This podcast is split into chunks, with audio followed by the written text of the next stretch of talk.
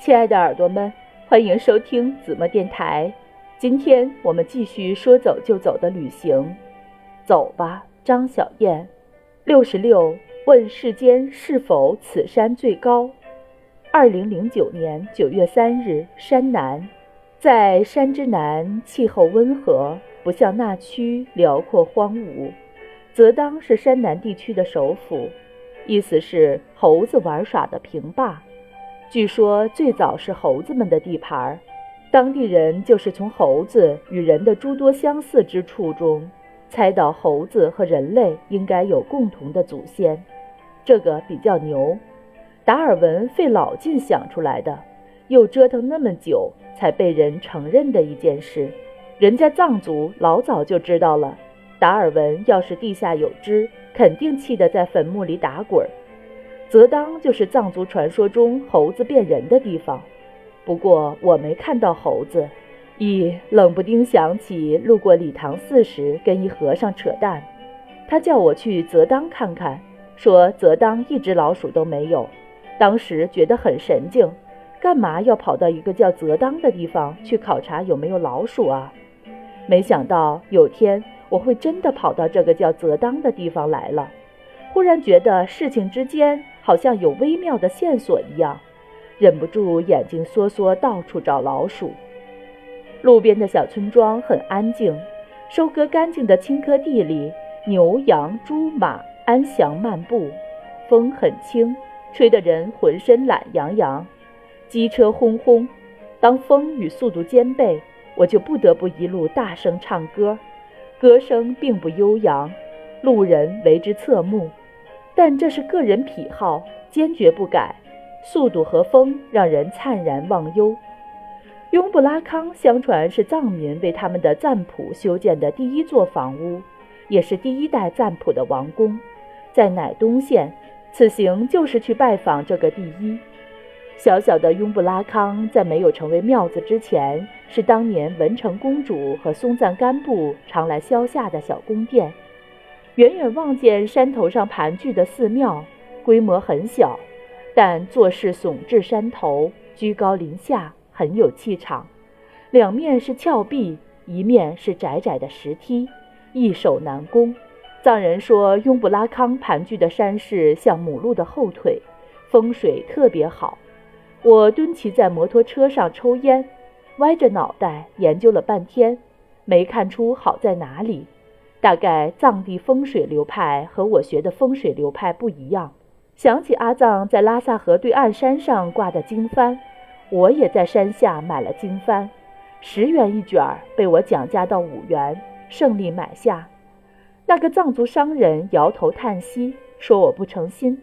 我摇头晃脑，得意地说：“菩萨不会跟我计较十元的诚心和五块的诚心，你这个商人才会计较。”怀揣五块钱的诚心，开始爬山，准备将我的经幡挂到扎西次日山上。下次见到阿藏的时候，好炫耀一把。雍布拉康前有两个煨桑炉，有煨桑的藏族老人祈福一次收费一元，掏出一枚硬币，请他帮我祈个一块钱的福。他拿柏树枝放在桑炉内点燃，烟雾腾起，树枝的气味馥郁清芬。再从旁边袋子里抓些糍粑、茶叶、青稞等撒上，最后再用柏枝蘸上清水，像燃起的烟火挥洒三次。跟我说藏语，见我不懂，就从袋里又抓了一把放在我手里，示意我朝煨桑炉上撒去。把着我的手，将经幡在烟雾中顺时针绕了三圈，嘴里念念有词，大概是六字真言之类。李毕老人冲我和蔼地笑笑，指着远处山顶，大声说：“高高的，高高的。”正是这位大爷的鼓励，我一心想把经幡挂得高高的，高高的，差点从山上滚下来。山路极狭窄陡峭，越往上走越陡峭，山脊隆起如鱼背。我咬牙切齿，手脚并用往上爬。山上沙石风化严重。脚下一滑，险些掉下山崖，踩松的石头掉下去，久久听不到回声。烈日炎炎，也吓出一身冷汗。风很大，伏在山脊上，两股战战，腿软得跟面条似的。望望山顶还很远，爬山看见山头似乎不高，爬起来真要命。高原供氧不足，心脏砰砰乱跳，只觉得一张嘴就像小青蛙一样扑腾跳着逃走，头晕目眩，趴在地上，汗水砸在地上，一小坑一小坑的。扎西次日山被我的汗珠砸得坑坑洼洼。问世间是否此山最高？或者另有高处比天高，我还是死了比较好。问世间是否此山最高？哎，我只知随缘悟道最好。算了，还是就近找个地方系经幡吧。蓝色那头象征蓝天，往上走到高处系紧；黄色的那面象征着土地，在低处系紧。默默许了个愿，如果愿望实现，我会再来这里一趟。这是在藏区第一次挂经幡，也是唯一一次。每每在路上看到经幡，总会想起我的经幡在那个小山顶上迎风飘扬，和我所许下的那个愿望。可是后来在路上和藏族朋友聊起我的经幡，他问我是不是选了个好日子去挂的，被他问得心里咯噔一声。难道挂经幡还要看黄历？我说没有啊，就随便挂挂的。问他有什么讲究，他跟我说，藏族挂经幡是很有讲究的，要选好吉日才能去挂。如果是个坏日子挂的经幡，那么人的运气就会下降。他比划着指山上的经幡给我看，手指在风中哆哆嗦嗦向下，然后狠狠地说：“风吹啊吹啊，人的运气就这样一直的、一直的往下。经幡在山上吹好久。”人的运气就会糟糕好久，我顿时很苦恼，问他那怎么办啊？我总不能回头再去山南一趟把它扯下来吧？那也太远了。藏族朋友同情地拍拍我，安慰我说：“放心，不是一辈子的坏运气，等到经幡风吹雨淋烂掉了，人就不会受这个坏运气的影响了。”这个祸福不明的经幡，搞得我后来一路上心情相当郁结，尤其想起我许下的美好愿望。哎，我干嘛发神经要去挂个经幡啊？真是的，还费尽口水的还价。然后那天不幸还是农历七月半，鬼节，我感到很忧虑。雍布拉康门票要六十元，犹豫良久，要不要进去看看？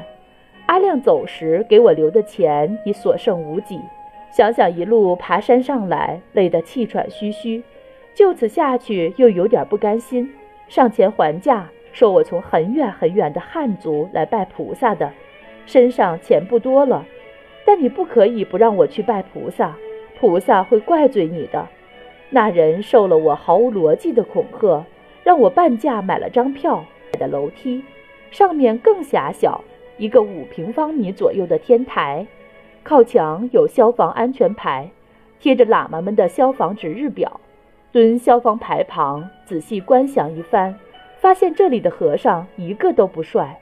如此，还是比较怀念礼堂寺。转了转，只有两间小房间。那么说来，一间小房间门票价值十五元，顿时又觉得亏了。这一路从海螺沟以后就没进过要门票的景点，因为卖门票的景点就没有一处令人觉得物有所值。这次又失手了。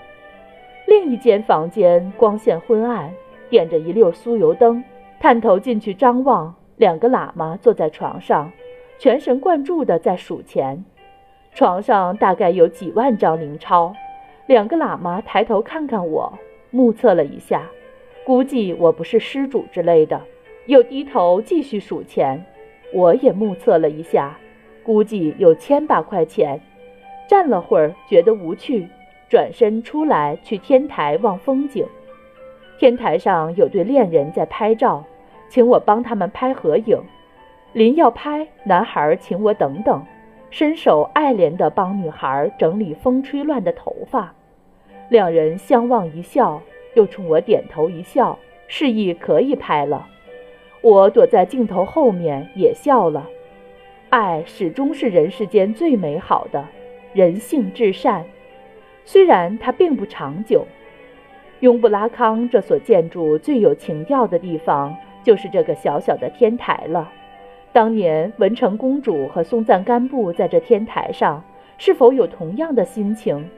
这么简陋的小宫殿，汉地小小财主家的别院，也比这个富丽堂皇吧？文成公主站在这小小的天台上。远望着藏地群山，会不会不惯这异域风物，思念故土大唐？身边这个异族的王是他最爱的男人吗？如若有爱人相伴，远行万里亦如世间寻常路吧，千年亦不悔。站在雍布拉康的天台上，极目天际，萧然一远，群山连云叠嶂，天空清得吓人。